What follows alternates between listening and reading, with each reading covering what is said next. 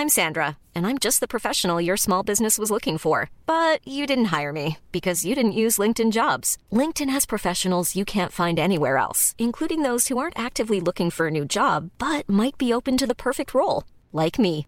In a given month, over 70% of LinkedIn users don't visit other leading job sites. So if you're not looking on LinkedIn, you'll miss out on great candidates like Sandra. Start hiring professionals like a professional. Post your free job on linkedin.com/people today.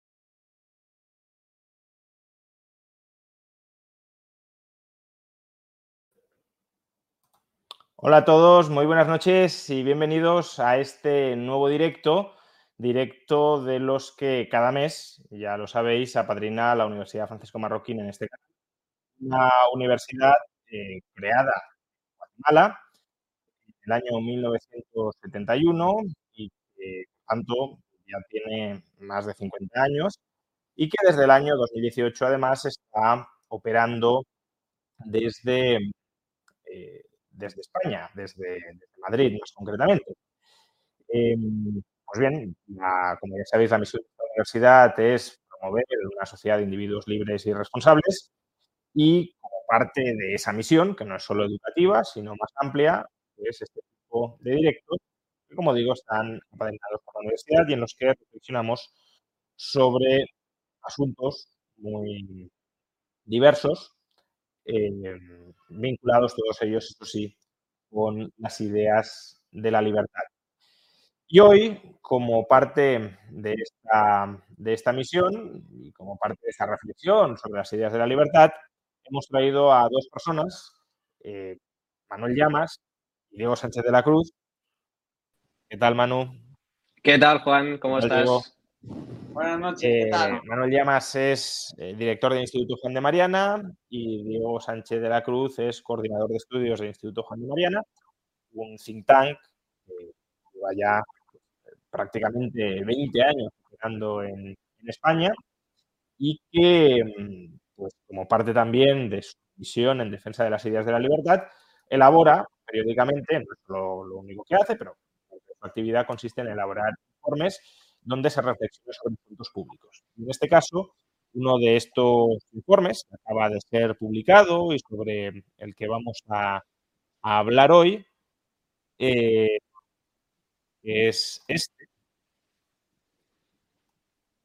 Día de la Deuda, pues pone de manifiesto, pone de relieve o intenta, ya digo, eh, reflexionar sobre la situación bollante o no bollante de las finanzas públicas de diversos países y de la necesidad de endeudamiento que tienen.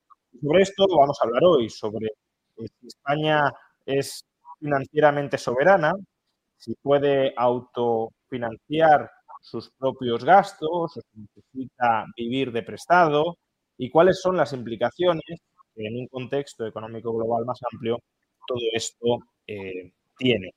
Pero, pues para, para empezar, eh, Diego, Manu, eh, explicadnos qué es esto del Día de la Deuda y, y cómo se relaciona con España. Bueno, el Día de la Deuda es el día o la fecha a partir de la cual el sector público se queda sin ingresos suficientes como para eh, poder seguir cubriendo todo el gasto eh, público y como consecuencia tiene que tirar de endeudamiento para eh, poder seguir pagando todas sus obligaciones, todos sus compromisos. Esto se refleja en el Día de la Deuda. En el caso de España, el Día de la Deuda eh, se sitúa el 30 de noviembre, este año 2023. A partir de esa fecha, prácticamente durante todo el mes de diciembre, significa que el sector público pues, no tiene dinero suficiente como para poder seguir manteniendo su gasto y, como consecuencia, tiene que recurrir al endeudamiento. Y eso significa más deuda pública sobre los hombros de todos los españoles. Y esto, evidentemente, tiene eh, consecuencias sobre la economía y consecuencias directas sobre nuestros bolsillos. Hay que recordar que España es uno de los países que más ha aumentado el gasto público y que más ha aumentado la deuda pública eh, durante los últimos años. Eh, y esto pues nos ha llevado a tener una deuda pública próxima al 110% del PIB. Estamos con una deuda pública superior a los 1,5 billones con B de euros. Es el mayor nivel de deuda que registra este país en eh, más de un siglo. Y eh, como consecuencia eh, de ello, a, diferencia de lo que suelen decir la mayoría de políticos, esa deuda se traduce en impuestos presentes, pero también en impuestos futuros. Y además mina la capacidad de crecimiento del país. En este sentido, España se encuentra en una situación pues muy delicada desde nuestro punto de vista, con unas cuentas públicas profundamente desequilibradas, con una deuda pública eh, absolutamente colosal y eso hace que el Estado se encuentre en una situación de vulnerabilidad o de debilidad ante eh, posibles turbulencias eh, financieras que puedan acontecer. En este sentido, simplemente recordar, en el año 2010, 2011, después de la crisis financiera eh, de las hipotecas subprime que estalló en Estados Unidos en el año 2007 y después de la quiebra de Lehman Brothers en el año 2008, en Europa se desató una crisis de deuda que llevó a la bancarrota, a la quiebra a numerosos estados. A diferencia de lo que mucha gente pueda pensar, los estados también quiebran y eso tiene consecuencias. Eso no significa que España esté por hoy, esté hoy por hoy en una situación eh, de quiebra, porque al fin y al cabo también tenemos el sostén del Banco Central Europeo, que eh, si queréis podemos entrar luego. Pero en todo caso, lo que sí es cierto es que ante una eh, situación de nueva tormenta financiera, España se encuentra en una de las situaciones eh, o posiciones más delicadas de toda la zona euro, debido precisamente a eso, debido a su desequilibrio fiscal, que se traduce en un déficit público estructural muy eh, elevado eh, y a una deuda pública muy alta. Pero entonces, por, por, ubicarnos, ¿no? ¿Cuál sería, en función de esta métrica que habéis elaborado, cuál sería el día de la deuda de España en comparación también con otros países europeos? Pues el resultado que tenemos en este 2023 eh, cifra el día de la deuda, Juan, en el 30 de noviembre. Esto para que nos entienda todo el mundo que nos está viendo. Esto es el equivalente a que una familia cubra sus gastos de enero a noviembre con sus ingresos, pero todo el mes de diciembre esté viviendo a crédito, como decía Manuel. Cuando nos comparamos con el resto de Europa, encontramos que hay solamente un puñado de países, unos 6, 7, que tienen un día de la deuda incluso más tempranero que España. Pero hay que hacer aquí una salvedad muy importante. La deuda de esos países que este año han alcanzado antes el día de la deuda es un 50% más baja que la de España.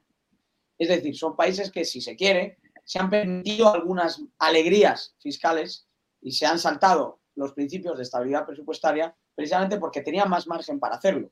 La tragedia de España es que está empezando a convertirse en unos países con más deuda y al mismo tiempo con más déficit de toda Europa. Luego está el coste que tiene todo esto para la economía española. En términos puros de recaudación, los intereses de la deuda suponen un coste de oportunidad enorme. Significan que, por redondear cifras, los primeros 40.000 millones de euros que recaudan las administraciones eh, el próximo año no van a ir a pagar ni educación, ni sanidad, ni carreteras, eh, ni mamandurrias van a ir a pagar los intereses de la deuda, a seguir refinanciando esa montaña de 1,5 billones de la que hablaba Manuel. Y efectivamente, eso tiene un coste también por la vía de la pérdida de oportunidad. Se le recaudan 40.000 millones de euros a los españoles que no van a ningún tipo de gasto ni más ni menos productivo, sino puro gasto financiero. Incluso si sacamos de la ecuación los gastos financieros y analizamos el déficit en términos primarios, también aparecemos como una de las economías con peor desempeño.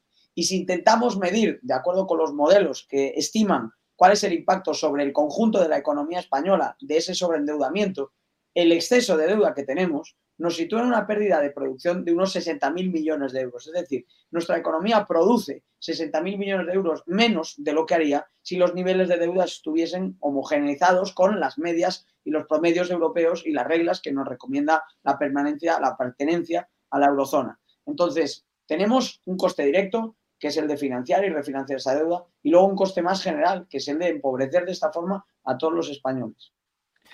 Por eh, completar la, respuesta, eh, Juan, comentarte que eh, solo hay siete países en Europa que tienen un día de la deuda, siempre hablando del año 2023, previo, es decir, anterior al Día de la Deuda en España, que, como acabamos de explicar, es el 30 de noviembre. En concreto, son fundamentalmente algunos países del este que se han visto enormemente impactados por la crisis derivada también de la invasión de Ucrania por parte de Rusia. Eh, por ejemplo, en el caso de Eslovaquia, su día de la deuda en el año 2023 eh, se produce o se registra el 15 de noviembre. En el caso de España, el 30 de noviembre. ¿Cuál es la diferencia entre estos países eh, fundamentalmente ubicados en el este de Europa y España? Su diferencia, la diferencia fundamental es que la deuda media que acumulan estos países es de poco más del 50% de su PIB, es decir, estarían incluso por debajo de uno de los límites, de uno de los umbrales, de una de las reglas presupuestarias de estabilidad que establece la Unión Europea, que eh, señala que eh, bueno, un nivel de deuda aceptable, solvente y sostenible en el tiempo es como máximo el 60% del PIB. La gran diferencia con España es que eh, nuestra deuda pública más que duplica ese nivel de deuda. Por lo tanto, nuestra situación es tremendamente peor que la de estos países que, insisto, no solo tienen una deuda mucho más baja que la española, sino que además su día de la deuda o su mayor necesidad de financiación responde exclusivamente a cuestiones coyunturales y no estructurales, como es el caso de España. Y, un último inciso también, eh, Juan. Eh, hay países donde no hay día de la deuda. Hay países que tienen superávit. Es que ya se nos ha olvidado que los superávits existen, ¿no? Hay países como Suecia, hay países como Irlanda que cubren 12 meses de gasto y además con todos los ingresos de 2023 podrían cubrir algunos días de gasto de 2024, incluso prácticamente un mes. Claro, España lleva 21 años consecutivos, si miramos desde el primer déficit presupuestario de la década de los 2000 hasta los 3, 4 próximos años de proyecciones económicas en los cuales se anticipa que seguiremos en déficit, más de dos décadas consecutivas acumulando un problema de endeudamiento. Y durante mucho tiempo se nos ha dicho, no, esto se va a solucionar el día que consigamos embridar el problema de la falta de ingresos. Ahí está la refutación empírica de ese argumento que hemos aguantado durante muchos años y escuchado durante muchos años. Los ingresos fiscales están en máximos históricos y el déficit sigue ahí, la deuda sigue creciendo y por lo tanto el problema fue, es y será de gasto. Por cierto, la única capa de las administraciones españolas que ha entrado en superávit han sido los ayuntamientos y lo han hecho controlando el gasto, con una regla de gasto. Recordemos además que cuando España consiguió superávit presupuestario en los años 2005-2006 fue básicamente por la situación burbujística en la que estaba la economía española, no porque fuera austera en materia de gasto. El gasto público durante esos años se disparó, se disparó en unas proporciones probablemente similares a las que hemos visto en los últimos años, es decir, fue un estallido de gasto público, pero como los ingresos a lomos del burbujismo inmobiliario crecieron mucho más, pues se maquilló las cuentas públicas se maquillaron durante ese par de años, pero claro, cuando bajaron los ingresos a niveles más normales con la crisis, pues ahí ya afloró todo el enorme déficit estructural que nos abocó prácticamente a la quiebra en el año 2012.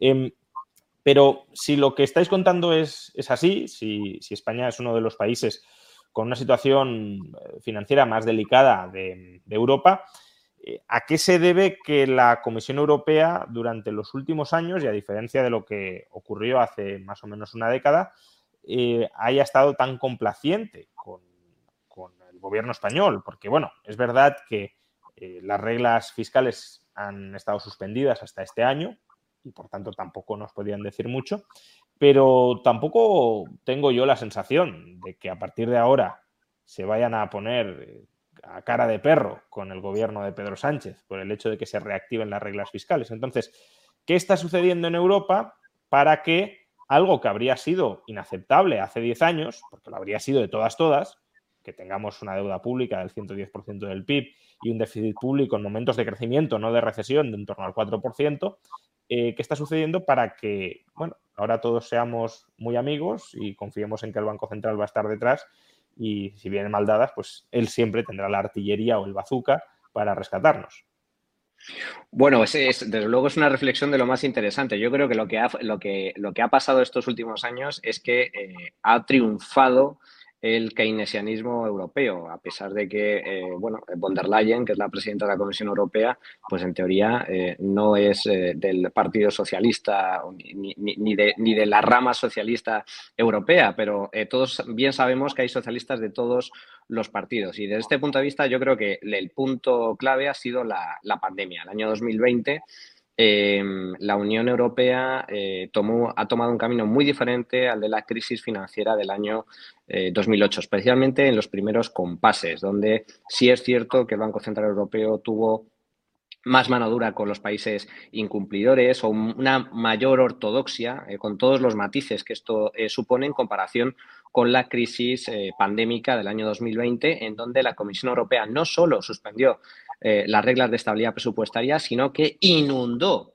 de dinero eh, a todos los estados, eh, ni más ni menos que los famosos fondos Next Generation. Estamos hablando de cerca de 1,5 billones de euros a repartir entre todos los países, de los cuales España va a recibir cerca de 170.000 millones de euros y sumamos eh, la partida destinada a la recuperación económica, eh, porque España es uno de los países que más tarde y más lentamente se ha recuperado de la recesión del año 2020, y esa es la gran diferencia. Han apostado por políticas puramente keynesianas de gasto público, y hay que recordar que esos eh, fondos Next Generation, esos fondos europeos, están destinados a cosas totalmente absurdas. Es un desperdicio de dinero a manos llenas. Parte de ese dinero va destinado a cubrir gastos que antes se cubrían con gasto público español, por así decir. Por lo tanto, van a ser gastos que van a cubrir el resto de europeos. Y en segundo lugar, eh, con la finalidad de alcanzar objetivos de transición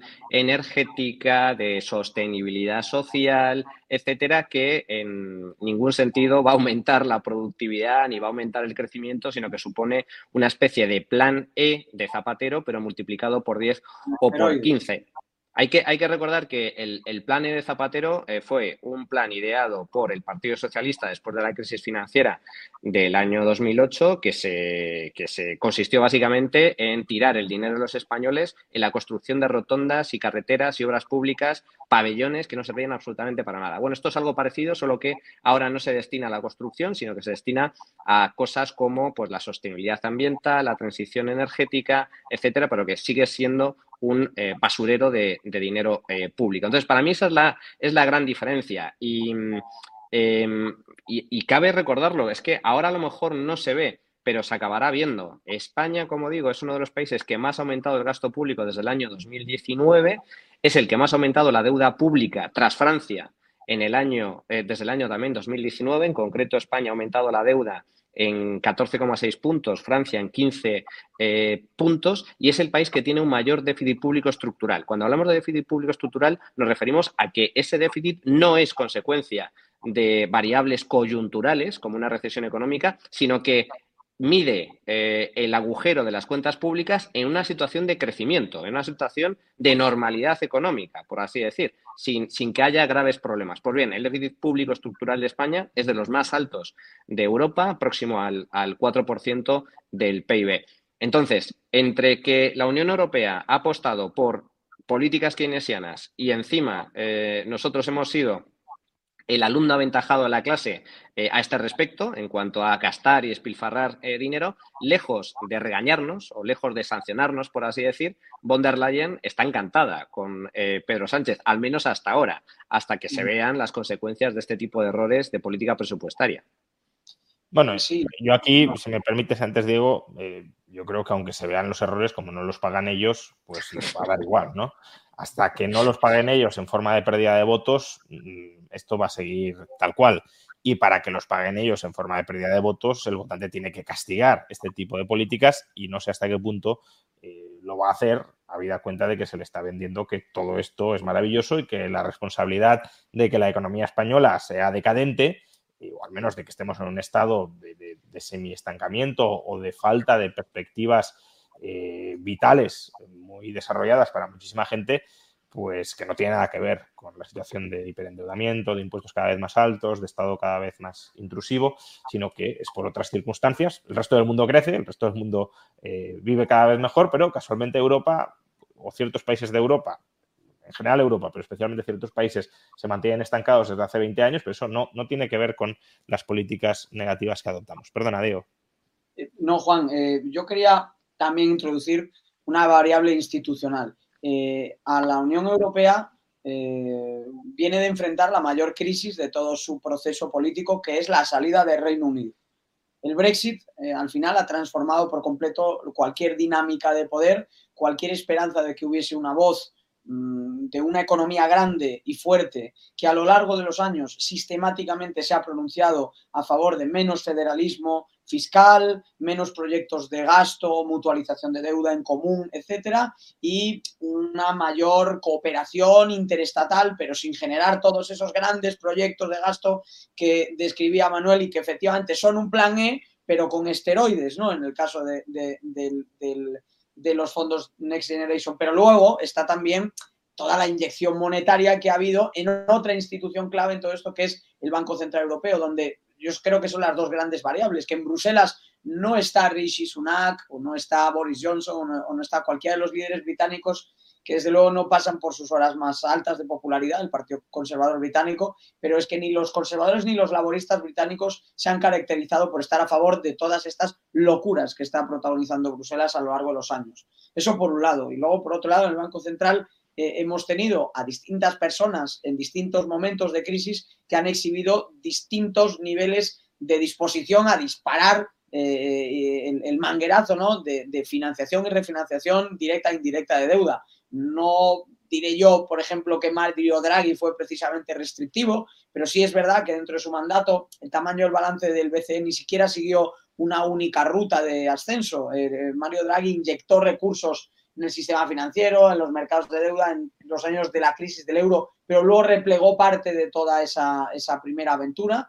Eh, y luego es verdad que al entrar en la pandemia y con una nueva jefatura al mando del, Banco Central Europeo, bueno, cualquier noción de que la expansión monetaria era una política, si quieres, coyuntural y de, corto plazo, se esfumó y se fue por la ventana, se estiró por completo esa pelota en los años incluso previos a la pandemia y desde luego en la pandemia y ahora la reacción ha llegado tarde, ha llegado mal y evidentemente la estamos pagando todos. Y por terminar, una reflexión sobre los fondos europeos. Los fondos europeos están teniendo, eh, están siendo la constatación empírica del fracaso de las políticas de estímulo en estados del tamaño grande que tenemos en la actualidad. El keynesianismo se funda y se fundamenta en unas estructuras y en unos niveles de gasto público eh, que son prácticamente entre, entre un 50% e incluso más pequeños que la actualidad. Entonces, si tú tienes un Estado pequeño, como lo era en los tiempos en los que Keynes se carteaba y, debatía con, con Hayek, eh, Keynes en el fondo estaba defendiendo que en un Estado de un tamaño que sería menos de la mitad del actual Estado español, introducir algunos puntos de gasto en situaciones de crisis podía de alguna forma estabilizar el crecimiento. Y podemos estar de acuerdo o en desacuerdo con eso, pero no tiene nada que ver eso con un Estado que ronda el peso en el 45% del PIB frente a aquellos niveles del 20% y que en el que además el estímulo es permanente, porque no hay más gasto en tiempos de crisis, hay más gasto en tiempos de crisis, en tiempos de estancamiento y en tiempos de bonanza, la misma burbuja incluso a la que aludías eh, antes, Juan. No hay ningún momento en el cual se encuentre la menor razón para replegar el, el gasto. Y lo que está ocurriendo es fascinante porque se van a inyectar 80.000 millones de euros en la economía española y la tasa de crecimiento potencial española que se nos dijo que podía aumentar de forma estructural en varios puntos del PIB, no solo no está aumentando, se está reduciendo y desacelerando. Y dentro de ese PIB, el tamaño del sector privado es cada vez más pequeño y el tamaño del sector público es cada vez más grande. Entonces, al final lo que tenemos es más gasto, menos actividad privada y menos riqueza, la constatación en última instancia definitiva de que el keynesianismo como idea de aplicación en tiempos modernos está muerto y en total y absoluta bancarrota si lo que nos fijamos son los resultados, no la fanfarronería, no la charlatanería, sino los resultados. Si, si me permites, Juan, solo, solo un apunte, simplemente señalar que es que creo que es importante porque eh, las crisis, etimológicamente crisis significa eh, eh, cambio, ¿no? y, se, y se, puede, se puede ver como una oportunidad, pero también como un riesgo. Y la crisis del coronavirus del año 2020 ha sido aprovechada por los políticos más irresponsables y más despilfarradores para incrementar su poder y para incrementar su capacidad de influencia y para cometer todo tipo de tropelías que antes de esa crisis serían absolutamente impensables. Y a nivel financiero, a ver, todos lo hemos sufrido, hemos sufrido las, las, eh, los encierros en casa eh, decretados eh, por ley. En el caso de España fue el confinamiento, unos confinamientos más largos y más estrictos del mundo desarrollado. por cierto, un confinamiento que posteriormente fue considerado inconstitucional por el Tribunal Constitucional en base a la, fórmula que empleó el gobierno para, eh, vulnerar derechos y libertades fundamentales. Pero es que a nivel financiero y a nivel presupuestario ha pasado algo parecido. Eh, a veces se olvida, pero hubo consejos de ministros eh, cuando Pablo Iglesias todavía formaba parte del gobierno, en el que se planteó la nacionalización de sectores enteros. Eh, como la banca, como eh, aseguradoras, como sistemas de, de, pensiones, como energéticas, es decir, se llegó a plantear. Ahora estamos hablando eh, bueno, que el gobierno va a comprar el 10% de Telefónica, de, esos, de aquellos, eh, de aquellos barros, estos lodos, ¿no? Eh, entonces, esto que, con esto, ¿a qué me estoy refiriendo? Me estoy refiriendo a que en el caso de España, el gobierno de PSOE y de Podemos ha aprovechado la crisis pandémica para justificar todo tipo de atropellos también a nivel de gasto público y a nivel eh, presupuestario. Y prueba de ello es que el gasto público en España no ha dejado de aumentar a diferencia de otros países. Otros países sufrieron una crisis parecida a la española, quizás no con una, recesión tan fuerte, pero sí con las mismas em, consecuencias desde el punto de vista sanitario, social, etcétera. Y sin embargo, cuando la pandemia acabó en el año 2021, revirtieron buena parte de esas políticas y eh, recondujeron su déficit público para volver a registrar equilibrios presupuestarios. En el caso de España no fue así. El caso de España aprovechó la crisis del año 2020 para disparar el gasto público y desde entonces el gasto público no ha dejado de crecer. Te pongo un dato encima de la mesa, Juan. En el año 2018, el gasto público total en España rondaba, superaba ligeramente los 500.000 millones de euros, me refiero a gasto público total, y en el año 2022 el gasto público cerró por encima de los 630.000 millones eh, de euros. Eh, estamos hablando de un crecimiento muy sustancial del gasto público a pesar de que ya no hay pandemia, de que la pandemia ya acabó hace casi tres años. Y por cierto, Juan Manuel, la, la cifra mágica de la armonización con Europa con la que Pedro Sánchez llegó al poder básicamente giraba en los problemas de España se resolverán cuando tengamos los niveles de gasto que se dan en Europa. ¿Y cuál era la cifra de aumento de gasto que perseguía entonces Pedro Sánchez? Gastar 40.000 millones de euros más. Está gastando 100.000 millones de euros más y España tiene cada vez más deuda, cada vez menos poder adquisitivo los españoles y el crecimiento por los suelos.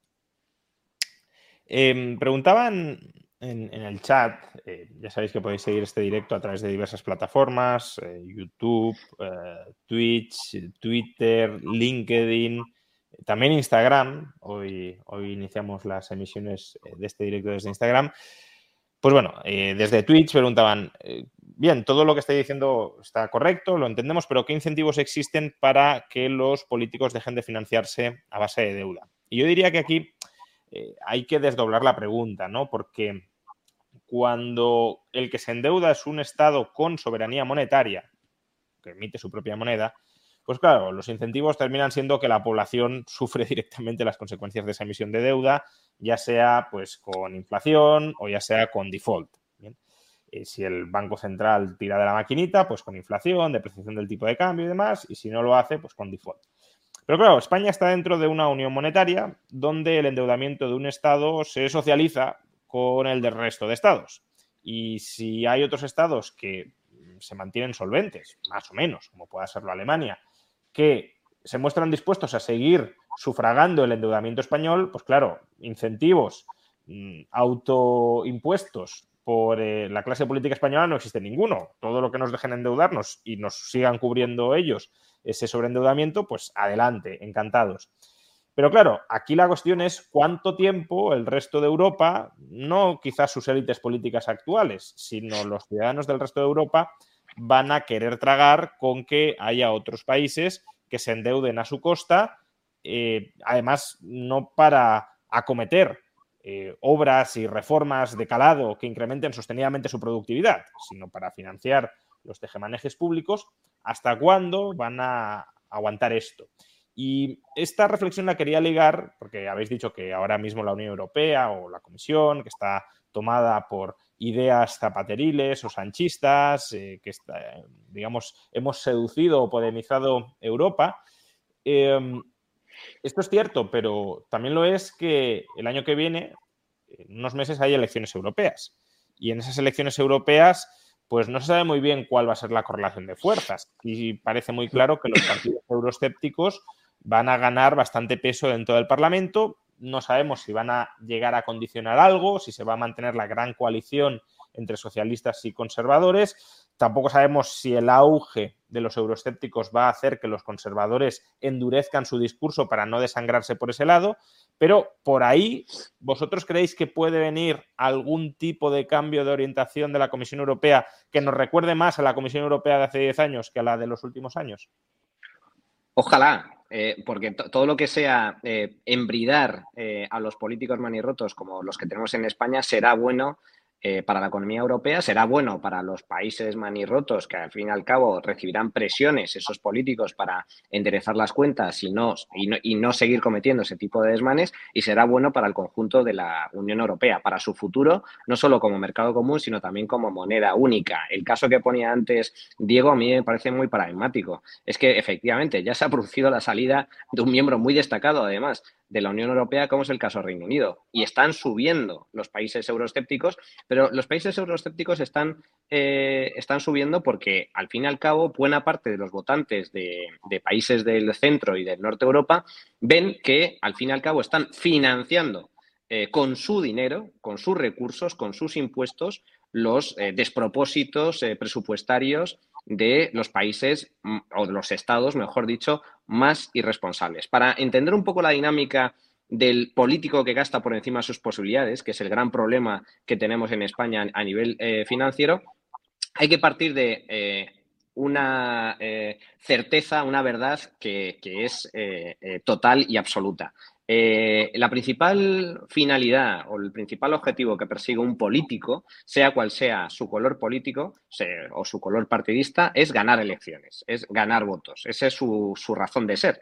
Em, entonces, hay muchos políticos que equivocadamente consideran que una forma de ganar votos eh, sencilla y relativamente rápida es aumentando el gasto público. Claro, aumentar el gasto público eh, para tratar de beneficiar a determinados sectores de la sociedad, a determinados colectivos o poner en marcha determinadas medidas, supone la necesidad de mm, requerir de más recursos. Es decir, estamos, estamos hablando de aumentar los impuestos eh, en muchos casos. ¿no? Es cierto que la recaudación puede crecer como consecuencia de las mejoras económicas como consecuencia del crecimiento del PIB. Pero si ante eh, fuertes aumentos de gasto público, en todo caso, se requerirá también eh, muy posiblemente aumentar la presión fiscal. Y eso es impopular. Entonces, aquí es donde entramos en el terreno del populismo político, es decir, políticos que por falta de conocimientos quieren gastar más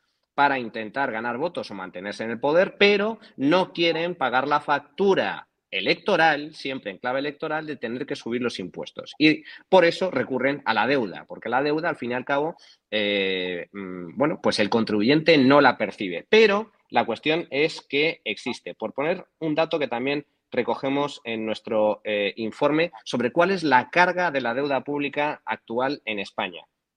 La deuda pública, que supera los 1,5 billones con B de euros, esto supone 29.500 eh, euros por habitante, 74.500 euros por hogar. La deuda pública este año 2023 está aumentando, si aplicáramos una especie de reloj de deuda, está aumentando a un ritmo de 165 millones de euros al día, lo que supone 6,8 millones de euros de deuda adicional a la hora, 114.000 euros por minuto y 1.900 euros por segundo. Esta es la barbaridad de, de aumento eh, de, deuda pública que eh, sufren los españoles. Y aunque piensen que eh, eso no se paga, como dicen algunos economistas de izquierdas, que bueno, la deuda se refinancia y nunca eh, se paga, sí se paga, se paga en impuestos presentes, como digo, y en impuestos eh, futuros. De hecho, la duración media de la deuda en España ronda los siete años y, por lo tanto,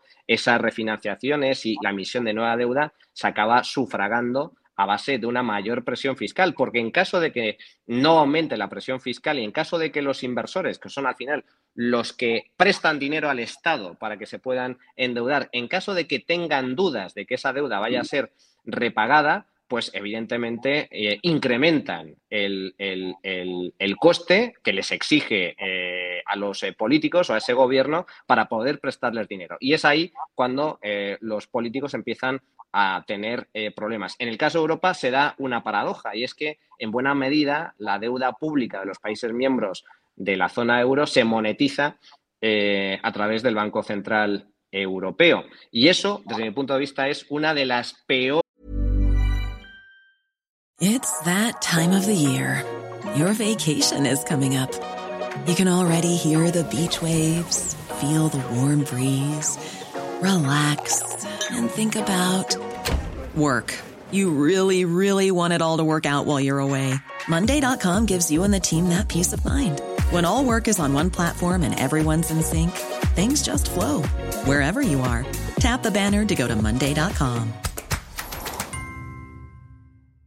Hiring for your small business? If you're not looking for professionals on LinkedIn, you're looking in the wrong place. That's like looking for your car keys in a fish tank.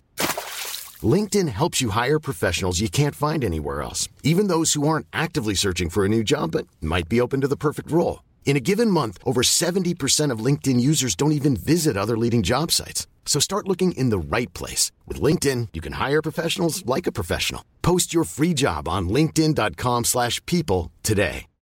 Millions of people have lost weight with personalized plans from Noom.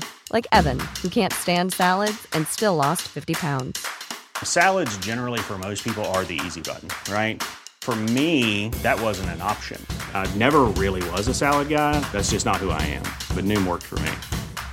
Get your personalized plan today at Noom.com. Real Noom user compensated to provide their story. In four weeks, the typical Noom user can expect to lose one to two pounds per week. Individual results may vary.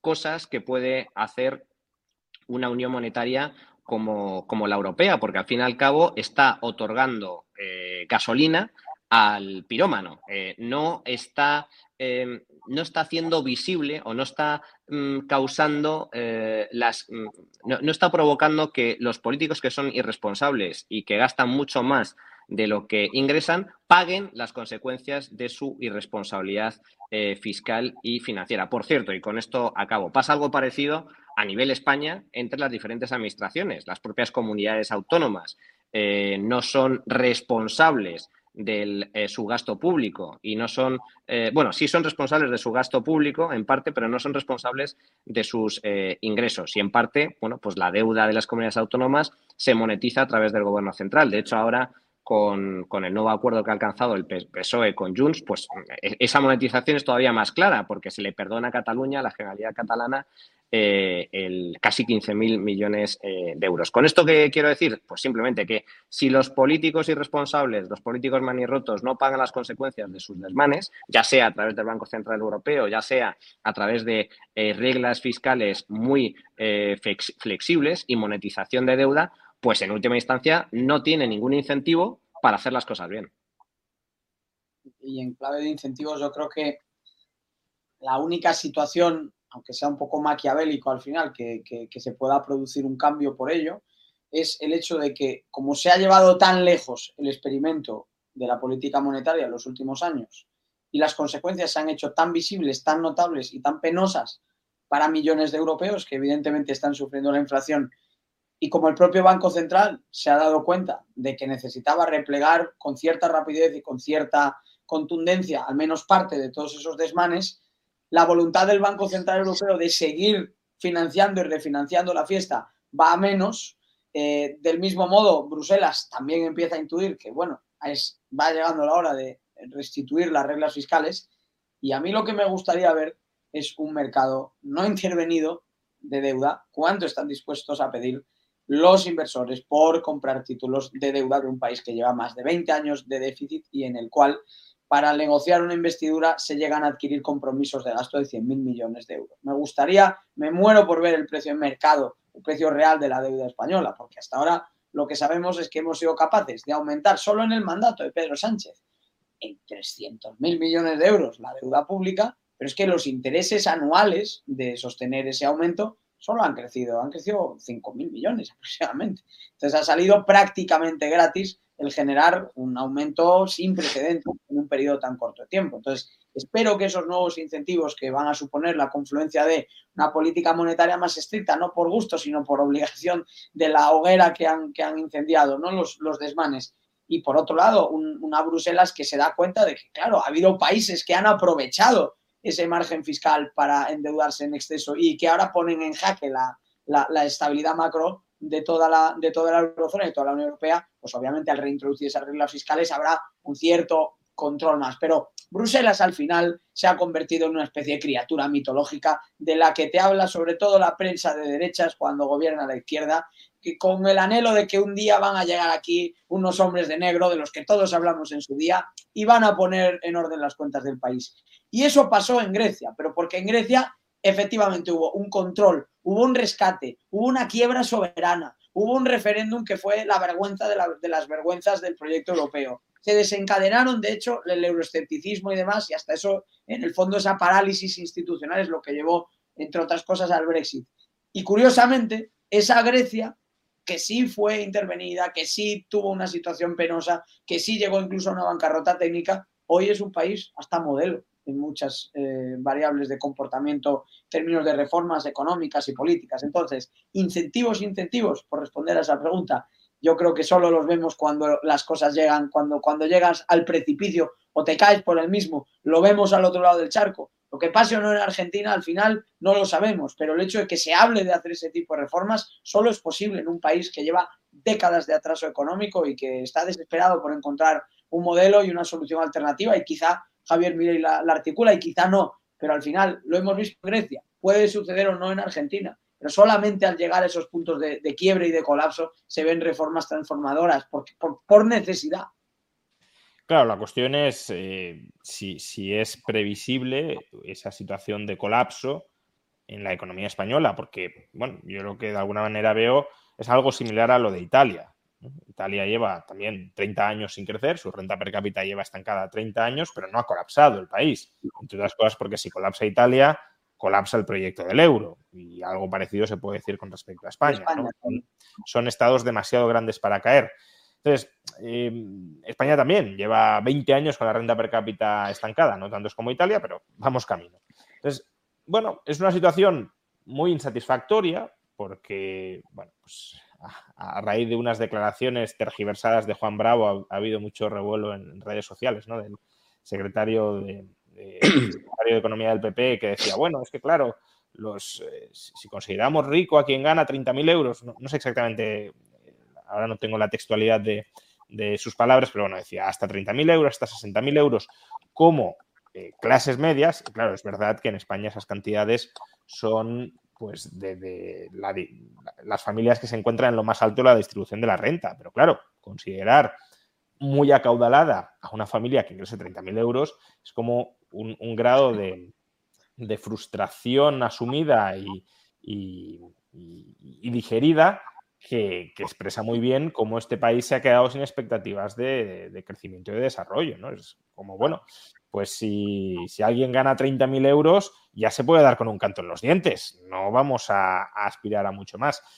Y entonces, bueno, dentro de, esa visión de, juego de suma cero, también Jesús Fernández de Villaverde escribió esta semana un artículo en el Confidencial sobre eso, sobre cómo cada vez la, visión de una economía de, juego de suma cero se está extendiendo cada vez más dentro de España, eh, pues no es una situación de colapso, no es que nos muramos de hambre o haya algún indicador que se esté disparando a un 10 o un 20% mensual, eh, y es una situación estable de mediocridad en, el que, la que se puede echar la culpa a otros. Entonces, ¿vosotros veis algún catalizador de un cambio político profundo en España si no hay un colapso como lo hubo en Grecia, como lo ha habido en Argentina, sino más bien un estancamiento que más bien creo que a lo que nos lleva es pues, a políticas similares a las que ha aprobado hoy el gobierno, que es una subsidiación cada vez más amplia de la población, como no ganas mucho en el sector privado, ni yo permito regulatoria y fiscalmente que lo hagas,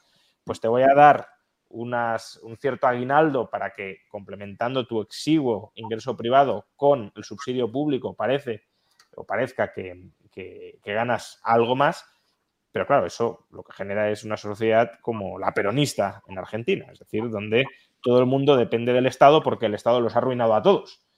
Eh, y es muy difícil salir de, esa, de ese equilibrio tan, tan negativo. Es un equilibrio nice muy negativo, pero del que hay pocos incentivos a desplazarse, salvo que lleve, llegue el colapso. Estoy, la verdad es que eh, muy de acuerdo con, ese eh, diagnóstico. a ver, España estuvo al borde, tuvimos una oportunidad perdida por, por, por volver a, a la crisis de deuda del año 2010. Eh, Antes comentaba Diego el caso, el caso de Grecia. No fue el único Estado que fue rescatado por la famosa Troika, que era la combinación del Banco Central Europeo, Comisión Europea y Fondo Monetario Internacional. Hubo otros estados que fueron eh, rescatados. El caso de Irlanda me parece paradigmático y, eh, Irlanda necesitó también un, un, rescate soberano. El caso de Portugal, estuvo el caso de Grecia y, y algún otro. Letonia también llegó a recibir un préstamo del FMI.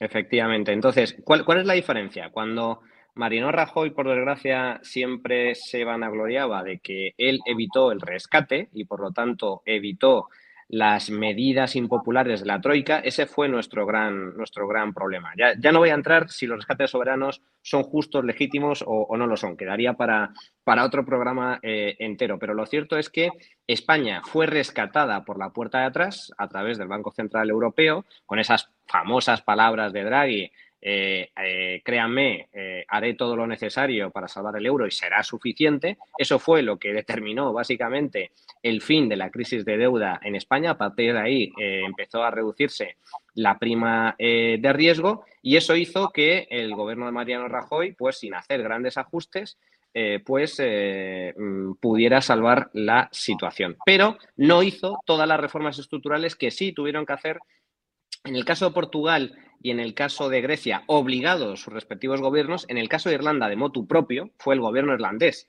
el que puso en marcha determinadas medidas de reforma estructural, más libertad económica, menos impuestos. Es, más, eh, el propio gobierno irlandés se negó a poner en marcha algunas de las medidas que recomendaba la Troika, como era, por ejemplo, la subida del impuesto de sociedades. En el caso de Portugal y en el caso de Grecia se vieron obligados a reformar su sistema de pensiones, a recortar de forma eh, sustancial su gasto público, reformas estructurales para mejorar su productividad. En el caso de España no se hizo absolutamente nada de eso. Eh, lo único, la única reforma de la, que vale, de la que vale la pena hablar por parte del anterior gobierno de Mariano Rajoy fue la reforma laboral que mejoró eh, un poco el, la rigidez del, mercado laboral y, eh, curiosamente, la regla de gasto que se aplicó única y exclusivamente a los ayuntamientos, eh, razón por la cual los ayuntamientos hoy por hoy cuentan con cuentas con unas cuentas públicas equilibradas e incluso en superávit, cosa que no sucede con las comunidades autónomas, ni sucede con el gobierno central, ni mucho menos sucede con la seguridad social, donde el agujero es absolutamente colosal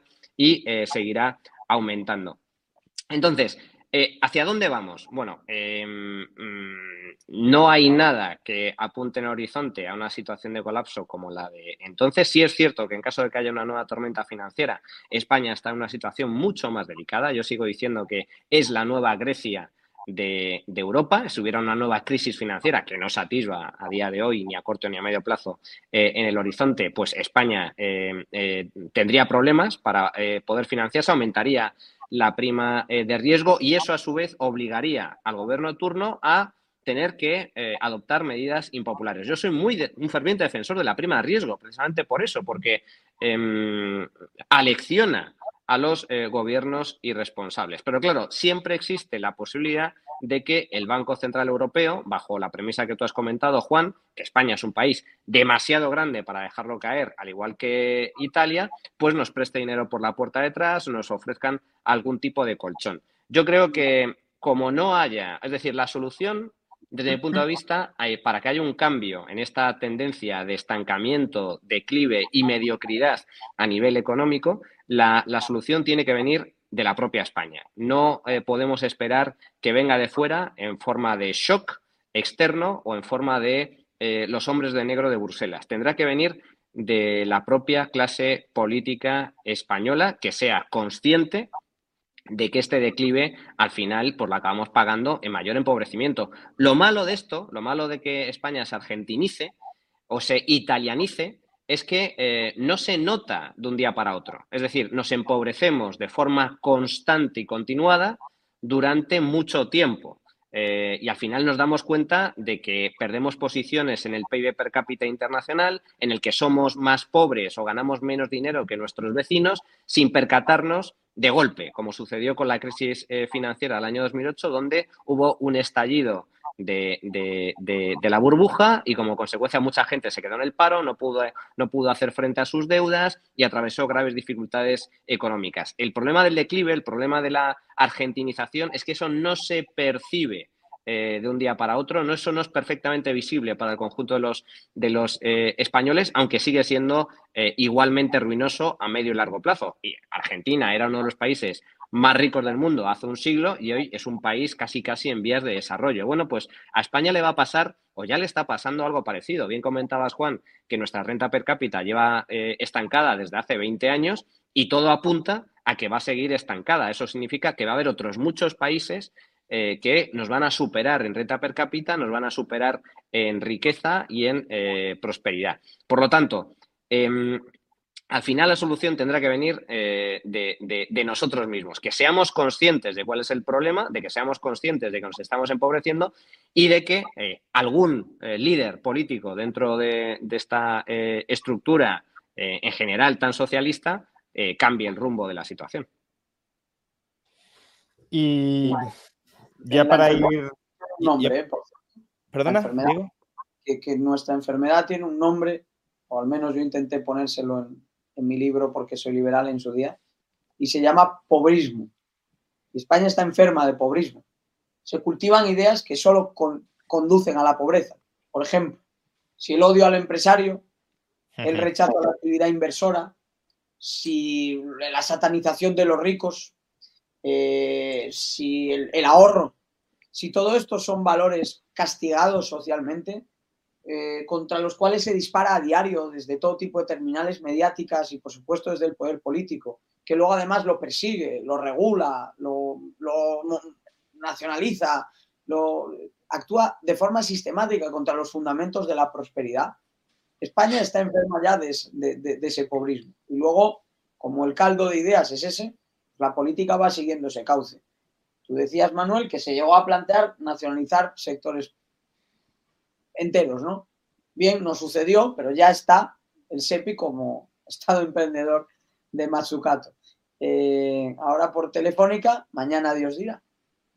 Entonces, estamos enfermos de pobrismo. La sociedad española es una sociedad enferma, porque amplias capas de nuestra, de, de nuestra población celebran un subsidio, pero no perciben, por ejemplo, que la inversión extranjera se ha caído un 30%, que somos el país con más laudos internacionales incumplidos, situándonos a la par con Venezuela, por encima de, incluso Rusia, que nos hemos convertido en un país donde la propia inversión en la formación de capital bruto, las propias compañías españolas, está un 5% por debajo de los niveles precrisis, que la renta a los españoles se ha reducido y perdido años y años por esta crisis de inflación y la pérdida de poder adquisitivo que ha supuesto Todo esto son las consecuencias. Se ha repetido y se ha dicho hasta la extenuación. Las ideas tienen consecuencias. Vaya que sí las tienen. En España hemos cultivado el pobrismo, hemos celebrado el odio al mercado, hemos celebrado el ataque a la propiedad privada, hemos legitimado la ocupación. O sea, legitimamos la ocupación, legitimamos la intervención de precios del alquiler y luego nos sorprende que no haya eh, vivienda en alquiler. Eh, cargamos contra las empresas, por ejemplo, han desaparecido 40.000 empresas bajo este gobierno. 40.000 empresas a razón de 10 trabajadores por empresa, por tomar, un tamaño pequeño, son 400.000 empleos que ya nunca se van a generar en España. Y hay gente que aplaude, hay gente que te lo justifica, hay gente que, en tertulias y en, discusiones te dice, bueno, si las empresas no son capaces de pagar esos salarios, mejor que desaparezcan. Si las empresas no son capaces de cumplir con esta carga fiscal, mejor que desaparezcan. Significa que no generan valor. Y por esa destrucción de valores que conducen a una sociedad más próspera, más libre, donde hay emprendimiento, donde hay propiedad privada, donde hay inversión, hemos caído enfermos de pobrismo y no es una enfermedad de la que uno se cure fácilmente, desgraciadamente. Por, poner solo un dato, además creo que es de, hoy mismo, eh, lo, ha dicho el, gobierno, ha, sido hoy o, fue ayer, eh, el gobierno estima que va a haber más de dos millones de beneficiarios del ingreso mínimo vital. Eh, ingreso mínimo vital. Y lo dice con orgullo. Es decir, estamos hablando de que el gobierno se enorgullece de que haya dos millones de personas que requieran de un subsidio público como el ingreso mínimo vital. Esa estadística, Manuel, tendría que tener el tratamiento de la tasa de paro. Hay dos millones de personas cobrando un subsidio que significa una situación de pobreza acreditada de muy distintas maneras. Y sin embargo, se nos presenta a la sociedad pública como algo que celebrar, algo que aplaudir. Y no, es efectivamente lo contrario, es como un dato de paro, como un dato de deuda, es un dato negativo y se celebra como algo positivo. Entonces, pobrismo en, todo, en todo lo que nos rodea. Todas las encuestas lo reflejan, nos sitúan como una de las sociedades más anticapitalistas de Europa. Tenemos lo que nos merecemos. Para ir terminando, y dado que estáis hablando de una sociedad pobrista y que además eh, Manu quería hablar eh, sobre Argentina y sobre mi ley, pues claro, una de las sociedades pobristas por excelencia en el panorama internacional ha sido Argentina, que fue no el país más rico de la humanidad, como a veces dice Milei, pero sí, desde luego, uno de los países más ricos en su momento, y ahora es un país, hasta el momento, esperemos que cambie, pero un país decadente, un país que lleva eh, pues cuatro o cinco décadas acumulando hiperinflación tras hiperinflación y que, a diferencia de lo que podrían haber hecho otros países, Australia sí llegó a tener una renta per cápita similar a la de Argentina antes de Perón, pues a diferencia de lo que ha hecho Australia, se ha estancado, se ha estancado en una situación de mediocridad. Primero, ¿hasta qué punto España puede estar caminando en esa senda de argentinización? Que, por cierto, el, el vicio fundamental de la argentinización, del cual han venido todos los demás, fue precisamente el endeudamiento, es decir, el querer vivir permanentemente a crédito, el querer gastar mucho más de lo que se ingresaba sin trasladarle el coste de ese sobregasto a la población, viviendo, por tanto, a costa de los tenedores de moneda generando inflación o a costa de los acreedores pidiéndoles prestado y luego no pagándoles. Em, ¿Hasta qué punto podemos estar transitando por ese camino de argentinización, de peronización? Porque además dicho sea de paso, una parte del gobierno está totalmente alineada con esas ideas peronistas. ¿Y hasta qué punto creéis que Argentina puede estar saliendo de ese estancamiento, de esa decadencia, mejor dicho, de hace siete décadas bajo la presidencia de Milei? Porque, claro, aquí es un arma de doble filo. Milei está haciendo reformas en muchos sentidos impresionantes. Ahora, mientras mantenía esta revista, esta entrevista, estoy leyendo de reojo por encima, claro. La ley Omnibus que acaba de presentar Javier Milei en el Congreso y tiene cambios muy, muy, muy significativos y muy apreciables. Algunos dicen, he leído que Singapur, que se les queda ya a la izquierda con, esta ley Omnibus. Eh, se me ha desconectado la cámara, pero sigo por aquí. Em, bueno, no, no, probablemente no sea para tanto, pero aún así estamos ante reformas muy de calado. Pero claro, al mismo tiempo, Argentina está en una situación financiera desastrosa, y aunque apliques políticas muy buenas, eh, nada te garantiza que estando en el encima del alfiler con una carga muy pesada encima no te vayas a caer. Eh, entonces, esas dos preguntas, ¿no? Eh, ¿Hasta qué punto podemos estar transitando hacia una argentinización económica, una sociedad pobrista, como decía Diego? Y dos, eh, ¿en qué medida creéis que mi ley puede estar sacando a Argentina de la misma? Y, si queréis rematar, ¿hasta qué punto pensáis que las ideas de mi ley nos pueden terminar influyendo para bien? Pues son, dos preguntas de lo, más interesante. Por, resumir, España ya es eh, la Argentina de, Europa. Eh, lo lleva siendo desde hace años.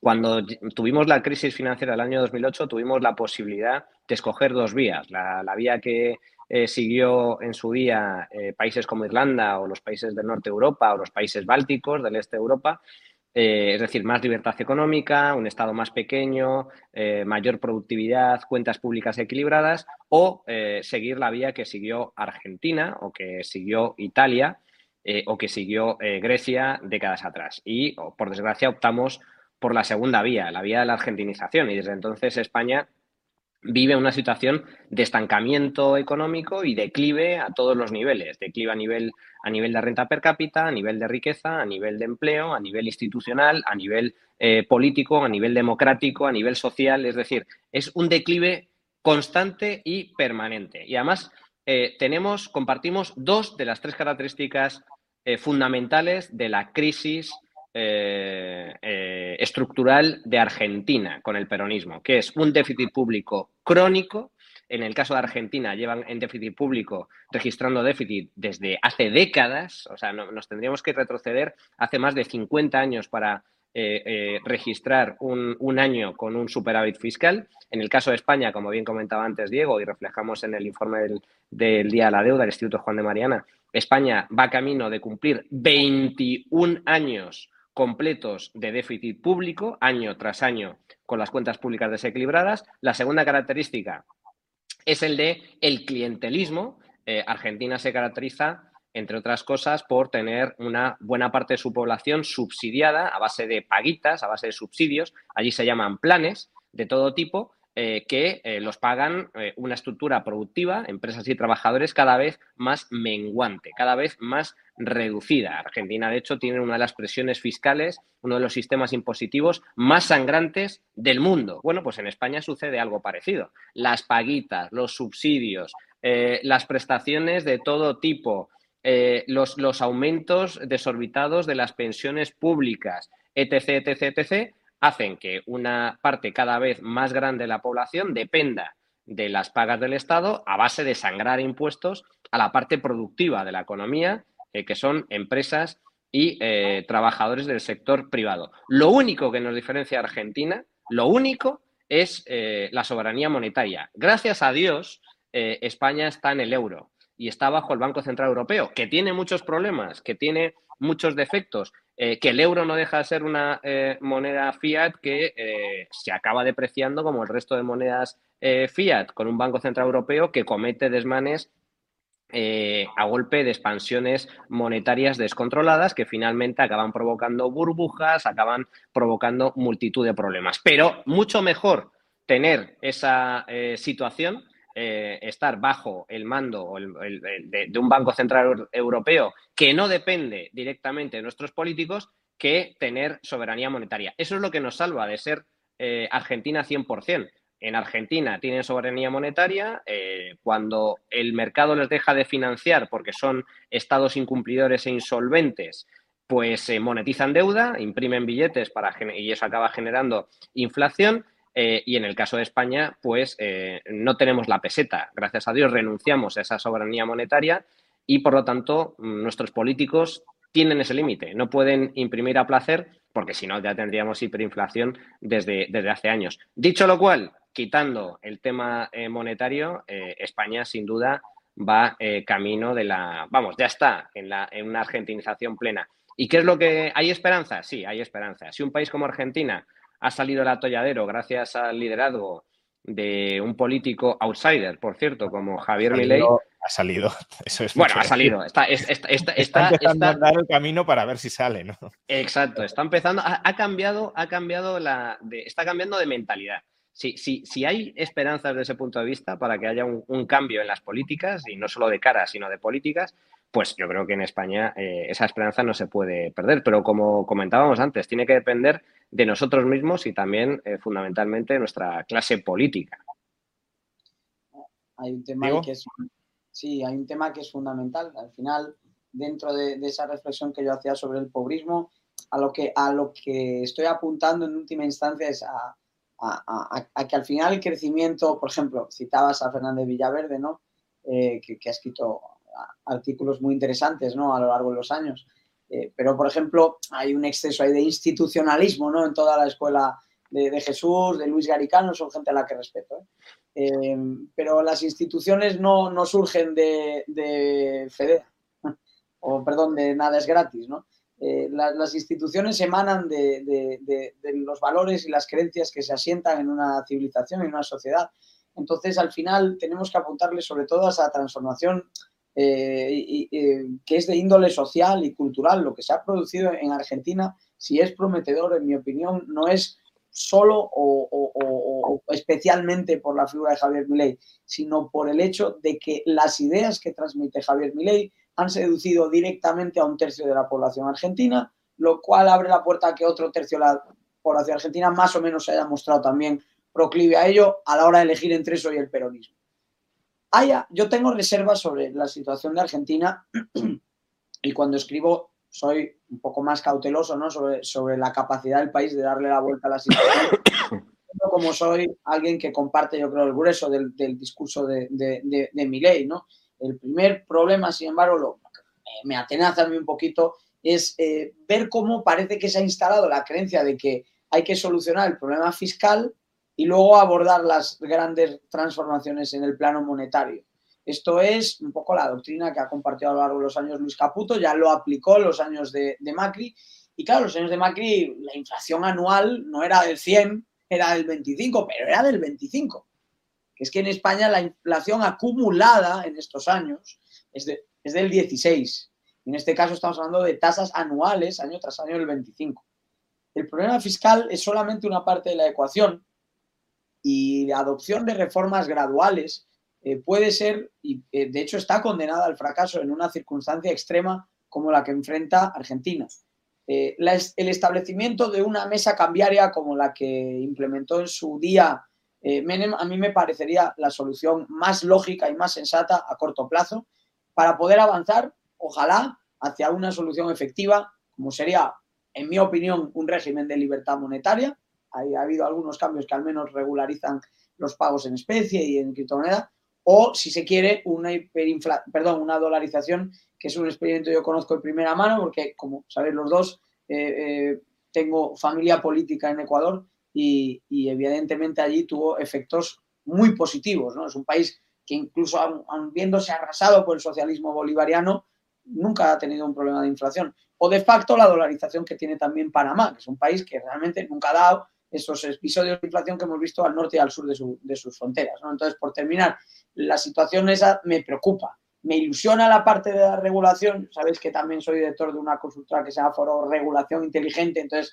a mí un decreto como el de Federico Sturzenegger, ¿no? que, ha llevado a cabo mi ley, me parece eh, muy prometedor. Eh, hemos visto políticas de regulación que han funcionado muy bien en Estados Unidos o en la Comunidad de Madrid en los últimos años. Ese es un camino que genera valor y que aporta mucho, pero en última instancia el Argentina, si tenemos que resumirlo con una palabra, más aún que el déficit y que, y que el gasto, ha sido la inflación.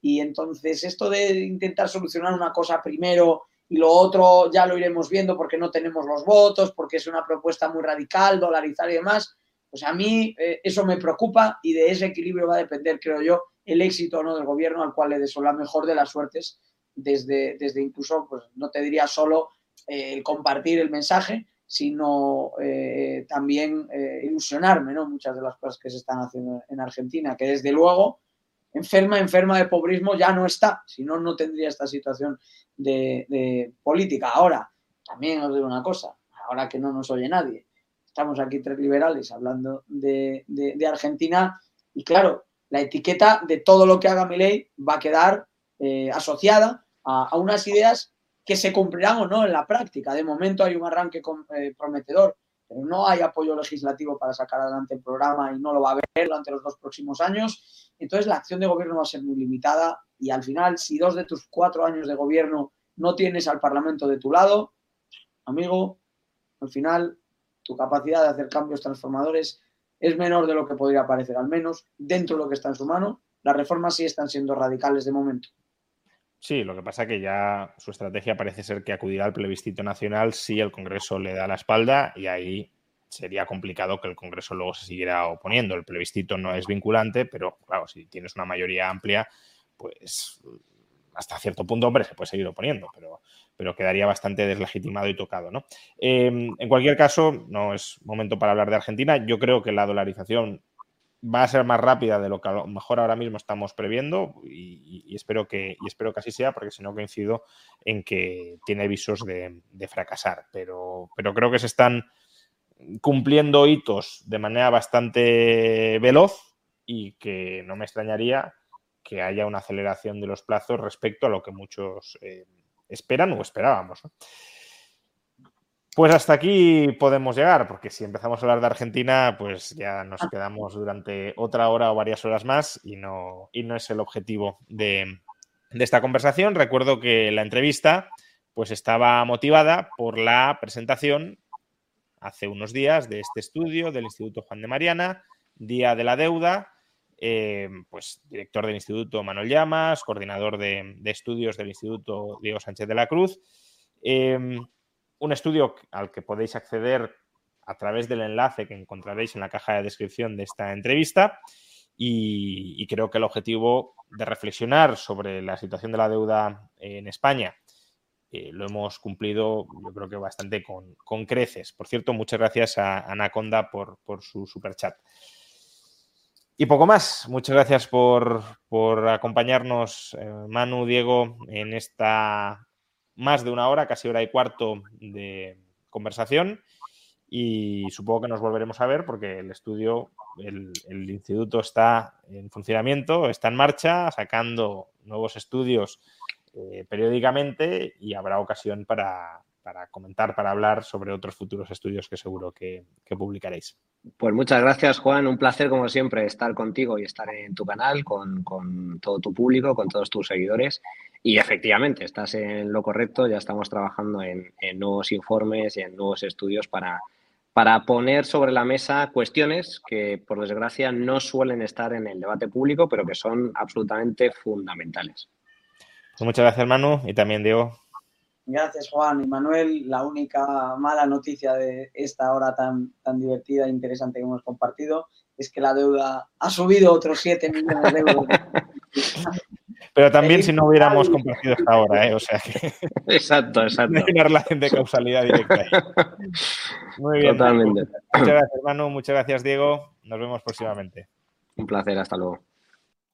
Y a todos los demás, pues muchas gracias por acompañarnos en esta hora de conversación sobre la situación fiscal, eh, financiero-fiscal de España. Recordad que es un directo apadrinado mensualmente por la Universidad Francisco Marroquín, una universidad en la que algunos tenemos el placer de dar clase desde el año 2018 y que tiene también desde ese mismo año, 2018, su sede en Madrid, en la calle Arturo Soria 245. Lo digo porque si estáis de paso por Madrid, o si vivís en Madrid y os queréis acercar a la universidad a ver sus instalaciones o a informaros sobre los programas de grado y de posgrado que tienen, pues adelante con ello porque os recibirán con los brazos abiertos. Muchas gracias, lo dicho, y dado que este es el último directo del año, pues aprovecho para desearos a todos eh, feliz entrada de 2024 y que sea todo lo próspero este ejercicio, que pueda serlo a pesar del gobierno, de este gobierno y de cualquier otro que pudiéramos tener. Muchas gracias y nos volvemos a ver en un directo en 2024. Flexibility is great. That's why there's yoga. Flexibility for your insurance coverage is great too. That's why there's United Healthcare Insurance Plans. Underwritten by Golden Rule Insurance Company, United Healthcare Insurance Plans offer flexible, budget friendly coverage for medical, vision, dental, and more. One of these plans may be right for you if you're, say, between jobs, coming off your parents' plan, turning a side hustle into a full hustle, or even missed open enrollment. Want more flexibility? Find out more about United Healthcare Insurance Plans at uh1.com.